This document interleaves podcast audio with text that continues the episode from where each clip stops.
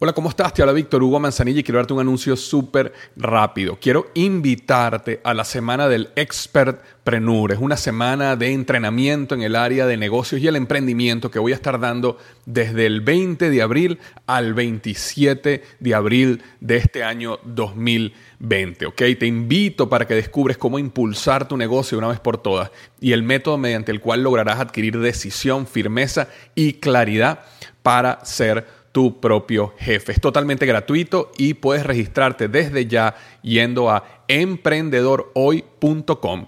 Emprendedorhoy.com. Semana del Expertpreneur. Te invito www.emprendedorhoy.com.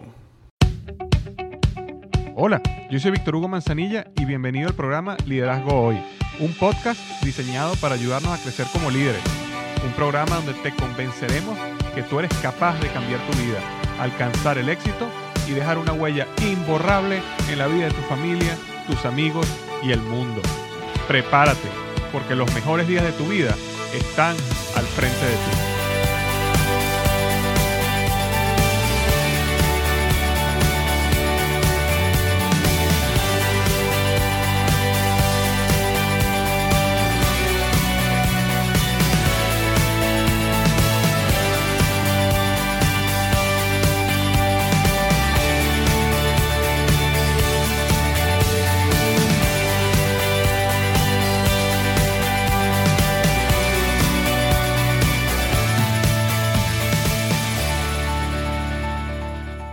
Bienvenido al episodio número 118 del podcast Liderazgo Hoy.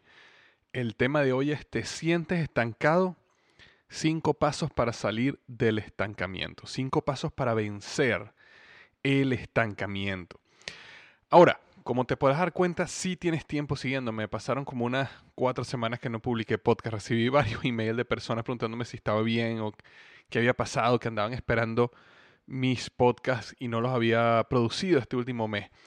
Y te cuento brevemente, brevemente, perdón, no bravamente, brevemente. Eh, lo que sucedió fue básicamente que tuve una hija. Eh, hace tres semanas nació eh, mi hija Eliana Sofía.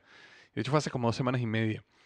Y este, bueno, aquí en casa estamos sumamente felices Eliana Sofía se adelantó tres semanas de lo que te estábamos estimando cuando iban a hacer. Y de hecho, inclusive la semana anterior tuvimos algunos problemitas donde tuvimos que ir a la clínica varias veces porque mi esposa no se estaba sintiendo bien. Entonces realmente estas últimas tres semanas han sido de locura total. Entre la semana que mi esposa no se sentía muy bien y ahora dos semanas y, pico con, con la bebé Eliana Sofía. Es una belleza de, de, gordita. Si vas a mi página de Facebook, vas a poder ver la foto de ella que, que envié el día que nació. Y básicamente esa ha sido la razón. Eh, yo estoy en este momento produciendo el curso Liderazgo Épico. Y básicamente el poco tiempo que tenía se lo tenía que dedicar al curso y seguir produciendo el contenido y los videos del curso Liderazgo Épico. Pero eh, bueno, ya estoy eh, poco a poco llegando a la normalidad, si es que se puede llevar, llamar normalidad tener un bebé de dos semanas y medio, pero bueno, poco a poco yo logrando eh, reajustarme a esta, nueva, a esta nueva vida, básicamente, que tengo. Pero muy contento y muy bendecido por la llegada de la belleza y la princesita de la casa, Eliana Sofía. Benjamín, mi hijo, está súper feliz, todos los días la besa, todos los días la abraza y está totalmente enamorado de su hermanita, lo cual también me llena de muchísima felicidad y por supuesto la mamá, Eliana. Eh, mi esposa está mm, recuperándose muy bien y bueno, los dolores mm, normales de, de, luego de una cesárea, pero está recuperándose mucho y bueno, gracias a Dios toda la familia está muy bien. Entonces esa fue la razón básicamente principal del, del, retraso este. Ahora, este, mm, quería conversarte sobre este tema de hoy. ¿Te sientes estancado? Cinco pasos para salir del estancamiento. La razón por la cual decidí hacer este podcast es porque esta semana recibí un email de Ana. Y Ana es una de las seguidoras de mi blog y me pregunta, me hizo una pregunta que me pareció tan pertinente que quise colocarla como un podcast, porque vale la pena responderla para todos, porque todos hemos pasado por este proceso de estancamiento, todos estamos pasando en algún área de nuestra vida por el proceso de estancamiento y todos vamos a volver a pasar en el futuro por un momento donde nos sintamos estancados. Entonces, esta es la pregunta que me dejó Ana, dice así, Víctor, mi intención de escribirte es saber a través de ti si está en tus posibilidades puedas guiarme y enseñarme a salir de este letargo y gran bajón que tengo desde hace tres meses. Llevo ya poco más de tres años trabajando por mi cuenta, representando una empresa norteamericana ofreciendo planes financieros. Mis inicios fueron progresivos y en positivo. Me enamoré de este proyecto percibiendo el gusto por lo que hacía, las relaciones públicas, conocer gente maravillosa, ofrecer un producto en el cual creo, confío y amo. Abrió en mí inmensas ganas de aprender y prepararme a través de talleres y tutoriales ofrecidos por la estructura de la que pertenezco y por mi propia cuenta. Ya hace un año que bajé mi producción en ventas, coincidió con la participación de un diplomado en ventas que me había inyectado ganas y emprendimiento, pero de forma repentina entré en una enorme frustración y desorden, asociándolo a asuntos personales, la situación crítica de mi país y el no lograr cierres en mis propuestas que eh, ejecuté a varios clientes que me llevarían a cumplir unas metas pautadas por mí para obtener calificaciones y premios. Sin darme cuenta me desanimé y me di de baja, dejando de participar en reuniones y actividades semanales que agenda el equipo de trabajo, decidiendo con temor tomarme un tiempo y atender asuntos personales que me estaban afectando profundamente. Por fortuna, poco a poco he agarrado mínimo en lo personal, pero me cuesta enormemente retomar mis ganas y ánimo a laborar para darle continuidad a la búsqueda de nuevos proyectos y crear agenda. Me siento trancada. No sé por dónde empezar. Siento que es un desorden eh, en mis materiales de trabajo. Esto me desmotiva mucho y me saboteo fácilmente. Me cuesta ser disciplinada y llevar un orden de prioridades con mis pendientes. No logro conectarme con el propósito, con la planificación. Siento que cada vez se me hace cuesta arriba conseguir nichos de mercado para crear una nueva data, ya que la que tenía creada no cubre el target para el cual estoy trabajando. Cada cierto tiempo debo apuntar más alto por la situación limitante de la moneda de mi país. No sé cómo hacer, Víctor. Me preocupa muchísimo no producir y quedarme atrás. Con toda mi profunda admiración y respeto hacia ti, me despido. Ana. Entonces, este es el email que ella me mandó. Ahora, cuando yo leo este email y esté respondiendo, no te enfoques exactamente en la, en la respuesta que le doy a Ana, porque tú no eres Ana. Pero enfócate en cómo yo te respondería a ti esa área en tu vida donde tú te sientes estancado, donde probablemente tengas un caso muy similar al de Ana, donde comenzaste con mucho entusiasmo, las cosas empezaron a salir mal, este, te desanimaste y te estancaste y quieres retomarlo, pero cada vez que tratas de retomarlo te sientes profundamente estancado o estancada y trancada. Ahora, este, quisiera comenzar a responderle a Ana lo siguiente. Todos pasamos por esta etapa en todos nuestros proyectos y emprendimientos. Y es una etapa natural. El problema no eres tú, Ana. El problema no eres tú. El problema es el problema. Y podemos atacarlo y solucionarlo siempre que entendamos que el problema es el problema. Gran error sucede cuando creemos que el problema soy yo o el problema eres tú. Y esa no es la realidad. ¿Ok? El problema realmente es el siguiente, basado en tu pregunta no eres todavía una profesional vendiendo productos financieros, ¿ok? Eres una amateur. Y antes que te sientas mal o te sientas atacada, déjame, déjame eh, hablar un poco más al respecto. Pero realmente el problema es que todavía no eres una profesional vendiendo productos financieros, sino estás un escalón más abajo. Ahora, eh, en mi artículo, las cuatro etapas para desarrollar sabiduría, y de hecho si vas al blog liderazgoy.com slash 118, ok, liderazgo hoy.com barra diagonal 118 vas a llegar a el resumen de este podcast que estoy haciendo, donde vas a ver la pregunta de Ana, vas a poder ver toda mi respuesta y ahí vas a ver un enlace al artículo Las cuatro etapas para desarrollar sabiduría. Puedes irlo a leer y te recomiendo ampliamente que lo leas. Pero en este artículo Las cuatro etapas para desarrollar sabiduría yo explico que en la primera etapa de la sabiduría, que de hecho se llama inconscientemente incompetente, es una etapa donde tu éxito se basa principalmente en la motivación inicial y el entusiasmo que tú tienes. De hecho, en cualquier proyecto, tú te vas a dar cuenta que las personas nuevas son las que más atraen nuevos empresarios, nuevos candidatos, nuevos miembros, nuevos convertidos. Porque son las personas que, aunque no saben muy bien cómo hacer las cosas, están muy llenas de entusiasmo y esperanza. Eh, Tú vas a una iglesia y normalmente las personas que siempre traen gente nueva a la iglesia son las personas nuevas. ¿Ok? Las personas que tienen años normalmente ya no traen personas a la iglesia. Tú vas a un negocio multinivel y normalmente las personas que más auspician son los nuevos. aunque no saben muy bien dar el plan, el entusiasmo son las personas que más traen gente nueva a las reuniones, son la gente que con su entusiasmo más atrae. Ahora, lo que pasa en esta etapa de inconscientemente incompetente es que tu éxito se basa principalmente en eso, motivación y entusiasmo. De hecho, basada en tu, en tu email y tu pregunta, yo creo que llegaste a las metas de tu primer año debido a ese entusiasmo que te llevó a trabajar duro, a aprender rápido y a proyectar cuando hablabas un futuro prominente, un futuro esperanzador. Y por eso lograbas vender tus productos, por eso lograbas convencer a los clientes y por eso lograste llegar a las metas. Ahora, en ese artículo, las cuatro etapas para desarrollar sabiduría, yo comento lo siguiente y comienzan los errores, los fracasos y las frustraciones. Eso lo coloco en una parte del artículo. Y comienzan los errores, los fracasos y las frustraciones. Nos empezamos a dar cuenta que las cosas no son tan fáciles como creíamos. Nuestro blog no está siendo visitado como quisiéramos. No estamos vendiendo nada. Nuestro negocio se está viniendo abajo. Lograr la habilidad en este o aquel deporte, instrumento musical, etcétera, no es tan fácil. Inclusive parece imposible. No sé si eso se asemeja un poco a lo que me escribiste en tu email, pero para mí se me asemeja muchísimo. Y sigo escribiendo en ese artículo y dice lo siguiente, y siguen los fracasos. Con el tiempo llegamos a la etapa número dos, conscientemente incompetente. En este momento ya estamos conscientes de que somos incompetentes. Toda motivación y entusiasmo que tuvimos al principio son solo un recuerdo. Y este es el momento que renunciamos.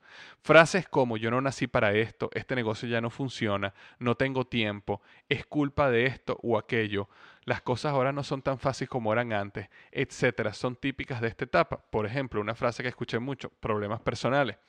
La clave para superar esta etapa es estar consciente de que esta etapa llegará, pero también va a pasar.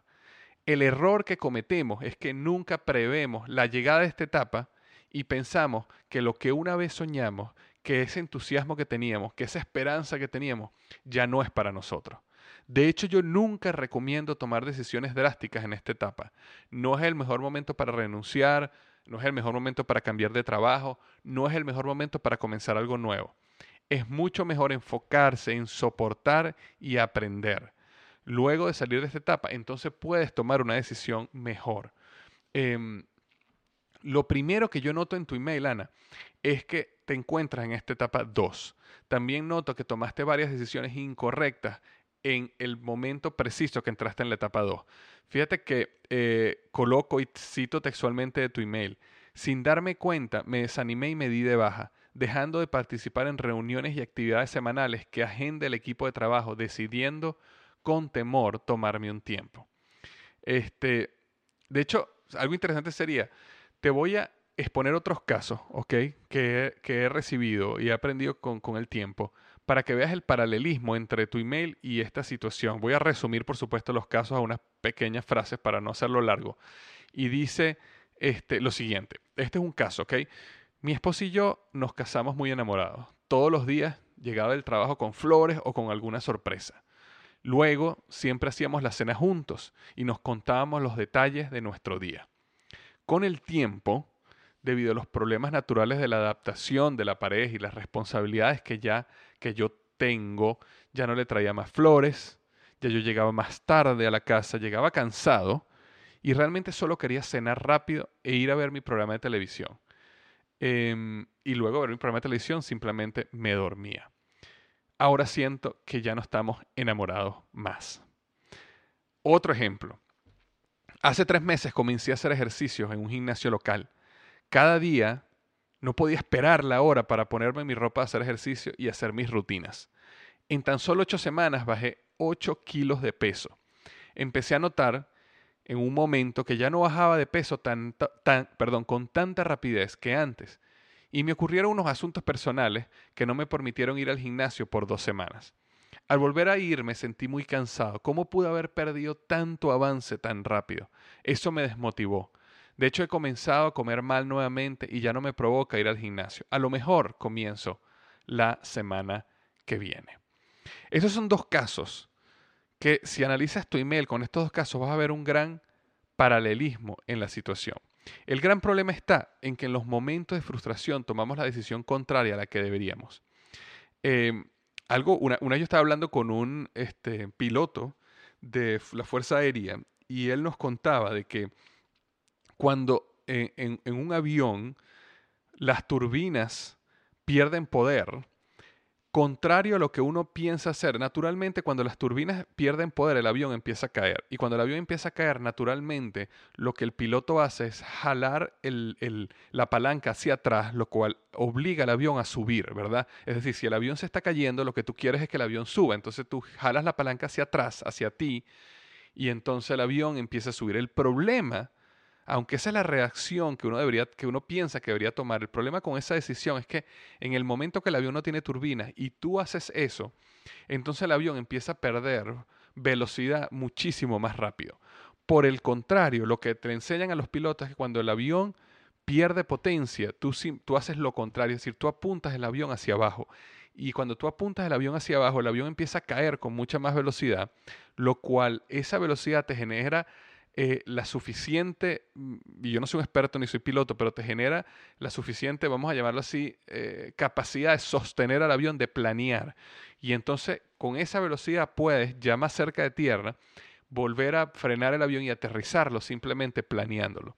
Eh, entonces, naturalmente lo que uno quiere hacer es echar el avión hacia atrás, pero si haces eso, pierdes potencia y más bien puedes eh, dañar y el avión puede caer y, puedes morir. Y los pilotos aprenden a hacer lo contrario. Es decir, en los momentos críticos, muchas veces nosotros tendemos a hacer lo contrario a lo que deberíamos hacer. En el momento, Ana, que tuviste sed, en vez de irte a la fuente de agua, te fuiste al sol. Te fuiste al área donde no había agua. De hecho, en tu email tú comentas que te involucrabas en talleres y tutoriales ofrecidos por la estructura a la que pertenecías y también mencionas que tuviste la participación en un diplomado en ventas que te había inyectado ganas y emprendimiento. Ahora, cuando te frustraste, ¿qué hiciste? Te tomaste un tiempo, ¿verdad? Te saliste, te diste de baja, te desconectaste de la vid. Y como te desconectaste de la vid, te secaste. Entonces, ese es el primer proceso que está sucediendo en todo lo que, según entiendo, ¿ok? Con lo poco que entiendo del email, de lo que está pasando en tu vida y en la situación en la que estás básicamente tomaste las decisiones incorrectas y estás ahorita en una etapa que se llama la etapa 2, que si siguieras trabajando duro, vas a llegar a la etapa 3, que es conscientemente competente y es una etapa donde vuelves normalmente, vuelves nuevamente a que las cosas te empiecen a salir bien. Ahora, otra cosa que sucede es que a veces nosotros no entendemos el concepto de momentum. ¿Qué es momentum? Básicamente el momentum de un cuerpo, cuando uno estudia física, era que los cuerpos se mantienen en una dirección y una velocidad constante hasta que haya otra fuerza que los mueva de esa velocidad o los saque del estado de reposo. Ahora, cuando tú hablas momentum en el área del emprendimiento, en el área de los negocios como el que veo que tú estás trabajando aquí, es el siguiente. Cuando tú empiezas a trabajar y empiezas a ponerle entusiasmo y, trabajo y, trabajo duro, empieza a ocurrir un fenómeno que es que tanto tú como tu equipo, como tu gente, como tus auspiciadores o tus jefes o quien sea, empieza a crear una, un ambiente, un momentum positivo, es decir, todo te sale bien, todos los productos los estás vendiendo, no, puedes, no te da capacidad para hacer todo. Ahora, ¿qué pasa? Cuando uno tiene momentum, esa es la joya más grande de cualquier negocio en un negocio de ventas, en un negocio multinivel, en una empresa, en lo que sea, lo más importante es tener momentum y mantener el momentum. Lo que sucede cuando uno tiene momentum es que las cosas le empiezan a salir uno bien, pero uno tiene el momentum por el trabajo que uno, que uno hizo meses atrás, no por el trabajo que estás haciendo hoy. Entonces, cuando uno empieza a flexibilizarse en el trabajo, este, en ese momento empiezas a perder momentum, pero no lo empiezas a sentir, no te empiezas a dar cuenta, porque acuérdate que el momentum que tú estás explorando, que estás sintiendo hoy, se basa en el esfuerzo que hiciste hace tres a seis meses. Si tú hoy dejas de trabajar, tu negocio sigue, sigue, se sigue moviendo hacia adelante, tú sigues a lo mejor cerrando tratos y te sientes motivada, pero no te estás dando cuenta que como no estás trabajando, no estás creando nuevo momentum, va a llegar un momento donde ese momentum se va a acabar. Y cuando tú comiences nuevamente a trabajar y a tratar de renacer ese momentum, las cosas te van a empezar a salir mal porque tú estás comenzando nuevamente a crear un momentum. Y acuérdate que el momentum de hoy es lo que tú hiciste hace tres a seis meses. Si tú pasaste tres a seis meses sin trabajar, así comiences hoy, tú estás hoy viviendo el momentum de hace tres a seis meses donde no estabas trabajando y pasaste tres a seis meses sin trabajar. Es decir, te va a tomar ese tiempo volver o más, volver a recuperar ese momentum. Por eso es tan importante, por eso uno de los grandes errores que yo siempre hablo y yo mismo los cometo, por ejemplo, haber dejado de publicar estos podcasts esas tres semanas cuando nació mi hija fue una causa mayor, pero sin embargo yo estoy consciente de la pérdida de momentum que eso me causó. ¿Ok? Y entonces ahora yo estoy consciente que para yo volver a recuperar ese momentum no va a ser con un podcast dos o tres, tengo que volver a trabajar fuertemente varias semanas para volver a llegar donde yo estaba un mes antes que si yo hubiera seguido constantemente, ahorita estaría a un nivel muchísimo mayor. Entonces al final no es simplemente que perdí unas dos o tres semanas, perdí el momentum y ahora tengo que volverlo a recuperar. Entonces puede ser también que las cosas estén saliendo mal porque tú estás en este momento viviendo las consecuencias de la pérdida de momentum que tuviste por haber parado tu negocio y por haberte dado de baja. Ese es otro punto que quisiera comentarte, a ver si hay algo que se te revela en esta situación. Ahora, como comentaba, cuando te frustraste, te desconectaste de la vid y te secaste. Ahora, tú me preguntarías, bueno, Víctor, ok, está bien. Ahora, ¿qué tengo que hacer ahora para salir del estancamiento? ¿Qué tengo que hacer ahora para salir de este estancamiento? Bueno, el primer paso para salir del estancamiento es reenamorarte de tu primer amor. Reenamorarte de tu primer amor. Necesitas reenamorarte de lo que sentiste en el momento que comenzaste tu negocio de mm, producto financiero. Y la manera que tú logras eso es reflexionando en esos primeros días. ¿Por qué te involucraste en ese negocio? ¿Qué leíste? ¿Qué buscaste? ¿Qué te atrapó en ese negocio?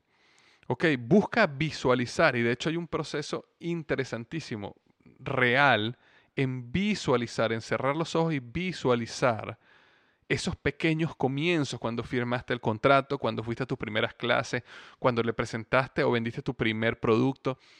Busca reenamorarte. Ok, acuérdate que el amor es una decisión y tú puedes reenamorarte de las cosas. Entonces busca reenamorarte. Visualiza esos pequeños comienzos donde la emoción, la esperanza, la motivación te llenaban. Lo segundo es desarrolla creencia en ti mismo. De hecho, hay otro artículo que se llama 5 hábitos para desarrollar creencia en ti mismo, que lo puedes buscar igual en liderazgoy.com barra diagonal 118. Vas a ver el enlace para llegar allá. Eh, hay cinco hábitos que yo hablo sobre cómo desarrollar creencia en ti mismo. Y es importante que, que hagas uno y cada uno de los hábitos, ¿ok? De hecho, yo hablo en, en, ese, en ese artículo sobre una afirmación positiva. ¿ok? Hacer tu afirmación positiva. No quiero aburrirte porque está todo en ese artículo. De hecho, hay un podcast que hablo exactamente sobre esos cinco eh, pasos para cerrar creencia en ti mismo. Necesitas ir ahí, leerlo y hacerlo cinco sin excusas. Afirmación positiva todos los días, leerla en voz alta y hacerlo todo exactamente como lo digo ahí. Ahora, este, el tercer paso es reconéctate con el grupo de formación de la empresa a la cual trabajabas. Asiste a las reuniones. Busca entre ellos un coach o un grupo con el que te puedas sentar y compartir información. Es importante empezarte a asociar, ¿ok? Con las personas que están haciendo lo que tú haces y están teniendo éxito. Así sea que una vez a la semana tomes un café con ellos o cenes con ellos o tengas un, donde, donde comenten historias, eso es muy importante, que empieces a crear un círculo íntimo de personas que están teniendo éxito en el área donde tú quieres tener éxito, porque eso se transmite, eso se conecta, eso te llena. Y es muy importante que te reconectes con esas reuniones, ¿ok? Muy importante que te vuelvas a conectar a la vid de tu negocio. La número cuatro es convéncete o confía en que la etapa 2, conscientemente incompetente, va a pasar y que la etapa 3 todo va a ser ganancia. Si logras pasar este bache, todo lo demás va a ser ganancia. Entonces, muy importante, mantente ahí, trabaja duro, aprende, aprende, aprende, lucha, sigue haciendo lo que tienes que hacer y vas a pasar a la etapa 3 y de ahí en adelante todo va a ser ganancia. Y la etapa número 5 es define cuál es la actividad que pone todo tu negocio en acción y hazla diariamente. Te pongo un ejemplo. Normalmente en los negocios de venta esta actividad tiene que ver con hacer las llamadas para agendar citas. Cuando tú tienes una disciplina en hacer las llamadas para agendar citas de una manera constante, siempre vas a tener tu agenda llena y en consecuencia siempre vas a estar presentando planes de productos, siempre vas a estar vendiendo. Ya es un juego de, porcentajes, ya es un juego de, de índices de conversión. Pero las personas que no están haciendo llamadas y no están agendando citas, su negocio termina apagándose, su negocio termina muriéndose. Entonces, en el negocio de venta es hacer citas. En el negocio de multinivel es hacer llamadas y agendar planes. ¿Ok? En, en, los negocios, dependiendo del negocio, hay una actividad que si tú la haces diariamente, tu negocio siempre se permanece andando, nunca se detiene. Entonces, define cuál es esa actividad y diariamente enfócate en hacer esa actividad. Todo lo demás va a venir por añadidura todo lo demás va a venir en consecuencia. Entonces, en vez de estar preocupado preocupada porque todas las cosas que tienes que hacer que no estás haciendo, busca cuál es esa actividad y hazla diariamente y todo lo demás va a venir por eh, como consecuencia. Entonces, bueno, espero tanto Ana como cualquier persona que está escuchando este podcast que se sienta estancado, que estos cinco pasos lo ayuden y todo el análisis y eh, eh, reflexión que hicimos sobre por qué nos estancamos también te ayude a salir del estancamiento. Em, algo sería interesante es que si pudieras compartir tu experiencia y pudieras también tú también ayudar a Ana o ayudar a las demás personas que se sienten estancados. Si hay algo que, te, que tú has utilizado en tu experiencia, una experiencia donde estás, has estado estancado y has hecho algo para desestancarte, si puedes ir al blog liderazgohoy.com barra diagonal 118 y en el área de comentarios nos dejas tu testimonio, tu historia, tu tip, tu consejo, ayudaría muchísimo a mí, porque yo también he, estado y estaré estancado en ciertos momentos de mi vida, ayudarás a Ana y ayudarás a cualquier persona que en este momento se siente estancada. Bueno, eso es lo que tengo para ti, el episodio número 118, espero que haya sido de bendición. Eh, aquí estamos eh, grabando este podcast a las 2 y 20 de la mañana con un bebé a punto de despertarse para tomar su leche y muy contentos, muy bendecidos y muy felices y también con mucha energía, gracias a Dios. Entonces, bueno, recuerda, recuerda, recuerda que tengas una magnífica semana y recuerda que los mejores días de tu vida están al frente de ti.